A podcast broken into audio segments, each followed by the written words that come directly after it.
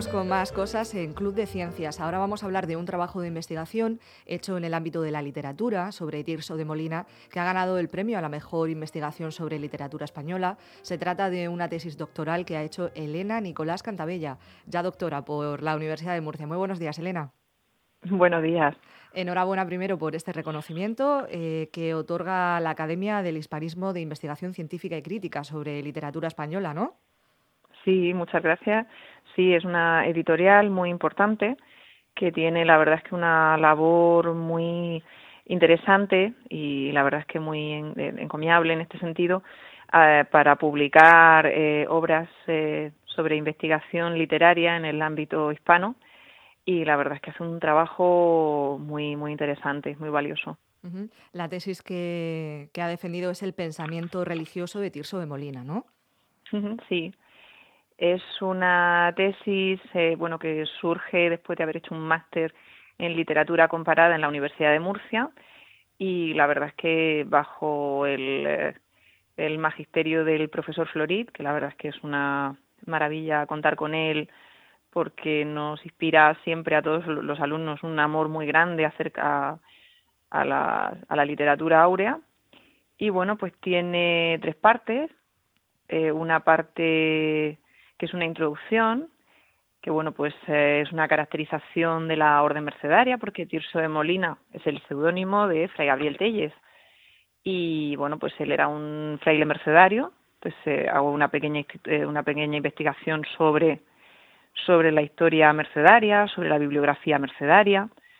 Luego pues hablo un poquito de, de lo que es el contexto religioso europeo con la contrarreforma, me centro un poquito en el contexto religioso ya en España, teológico y religioso, la renovación de la Escuela de Salamanca, eh, la espiritualidad barroca y hago pues una intento realizar o esbozar la biografía intelectual de, Gabriel Telles. Luego tiene una segunda parte que es eh, realizar un análisis de las obras religiosas de, de Tirso, ya cuando paso a autor teatral siempre lo llamo Tirso, las comedias bíblicas, los autos sacramentales, las comedias geográficas, los dramas teológicos y luego pues tres obras que tiene religiosas pero que ya son en prosa.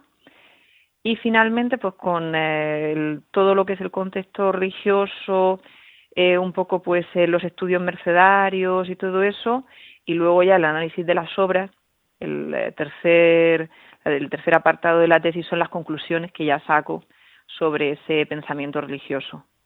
¿Y esas conclusiones, cuáles son las aportaciones que hace la tesis al ámbito académico?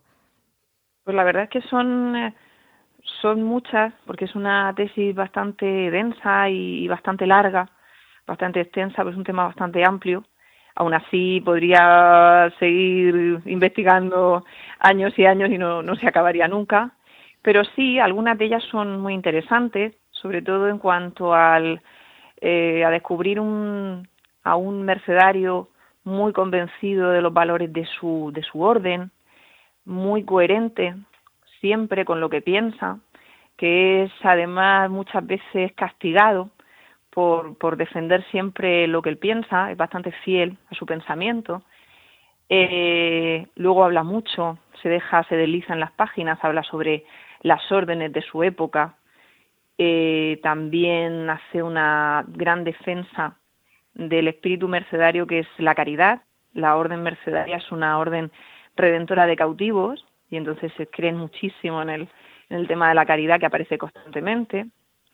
Luego, pues también eh, hablo de lo que pueden ser la, la fuente, las influencias que hay en, en, la obra de Tirso de Molina y pues se descubre una cosa que, que es eh, evidente y es que casi todo el pensamiento religioso español de la época se asienta en tres pilares, que son Santo Tomás de Aquino, que es fundamental en cuanto a, teología dogmática, que le llega además a través de, grandes teólogos que había en la época, como el padre Zumel y, todos los de la, escuela de Salamanca.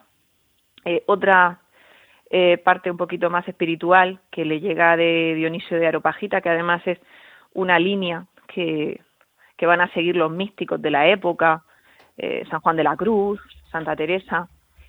Y luego la otra que es fundamental para la espiritualidad barroca de la época es Santo, eh, perdón, San, eh, San Ignacio de Loyola, con las meditaciones, que la verdad es que también es muy importante. Y luego ya pues hay una serie de eh, temas recurrentes como la Virgen, la defensa de la Inmaculada Concepción, la influencia de la mística, y luego pues ya muchas constantes que son que no solo aparecen en Tirso sino que aparecen en todos los autores de la época como pues eh, la interpretación neotestamentaria que dan eh, siempre en sus obras, bueno, eh, también la misión catequética del teatro, que es muy importante en la época, no solo divertir, sino también extender ese mensaje católico. También la defensa del, del, espíritu de, de Trento, y en fin, pues una serie de, de conclusiones que son bastante extensas por eso, porque es un tema bastante grande. Y mm, este tipo de, de, tema lo trataba también desde varios géneros, ¿no? ¿no? Por lo que ha ido comentando. Sí, bueno, eh, sobre todo me he centrado en el teatro, que tiene muchas obras teatrales de tema religioso. Bueno, unas son teológicas y otras son religiosas o tiene eh, comedias de santos, a geografías, pero luego también me centré en tres obras que son fundamentales para conocer a Tirso de manera más personal.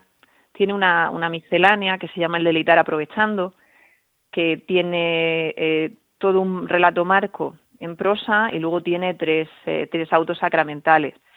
Tiene otra obra que es eh, que casi no se suele tratar, a veces porque todavía no hay, se puso en duda que puede ser de de Tirso y ya prácticamente, vamos, todo el mundo la, da por, por que es suya, que es la vida de, de la Santa Madre Doña María de Cervellón, que es una es una eh, monja pero de la, de la orden de Tirso, de la, de la rama femenina, y luego una obra que yo creo que es la más importante que hay que leer siempre de Tirso, que es la historia general de la Orden de la Merced, porque Tirso, además de un gran eh, escritor de comedias, autor de comedia, fue también, tuvo un cargo muy importante en su orden, fue cronista general y hizo una obra para la Orden de la Merced que es valiosísima, que es esa historia, y que ahí de vez en cuando él se deja ver. En su prosa va dejando ver esas notas de su personalidad, esos rasgos biográficos, lo que él pensaba. ¿eh? Ahí sí se deja ver mucho.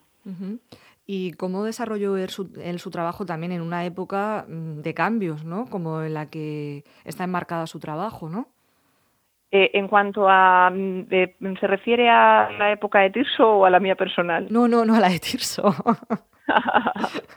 la de Tirso sí es una, es una época muy, muy curiosa, es una época fascinante, porque es un momento de cambio, de crisis, de profunda crisis. En cuanto a lo religioso, es una época de verdad que es apasionante. Es decir, el, el, los siglos XVI y el siglo XVII en cuanto a teología y religiosidad es un momento que te cautiva, te atrapa. Es decir, el pensar eh, todo lo que está sucediendo en Europa, las ideas tan eh, importantes de grandes pensadores, bueno, pero es que viene desde, desde más allá. Es decir, hay una línea de pensamiento teológico que es de verdad apasionante y de repente pues tenemos el, el cisma de, eh, de la eh, iglesia anglicana, todas esas voces discordantes, eh, todo eso, el humanismo al mismo tiempo, la contrarreforma, que hay que estudiarla porque además es un, un problema ahí, un entresijo de redes así políticas y de poder, ¿no? No solo es algo teológico,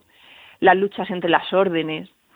y luego en España un momento de, de, un, eh, de un conocimiento de la religión y de la teología maravilloso que es la Escuela de Salamanca que deberíamos de reivindicar porque tenemos unos pensadores que mm, unifican el método eh, que ellos seguían y además el método humanista. Y son unos pensadores que deberíamos de reivindicar eh, Francisco de Vitoria, eh, Melchor Cano, Domingo de Soto, habría que reivindicarlos porque son grandes pensadores.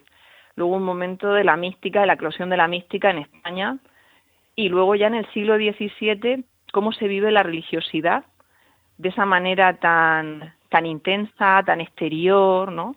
Que lo podemos ver, además estamos en un momento maravilloso que es la Semana Santa para verlo, y todo eso surge, esa manera de, de, vivir la, la, religión de manera tan intensa y tan exterior también, y tan interior. Surge en esta época. Es una, es una época apasionante, con controversias teológicas, con órdenes, lo que estoy diciendo, totalmente enfrentadas, ¿no? Es, es un momento muy, muy apasionante.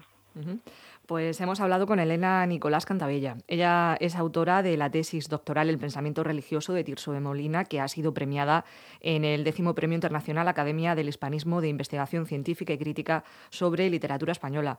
Elena, muchísimas gracias por habernos atendido. Muchísimas gracias. Muchísimas gracias.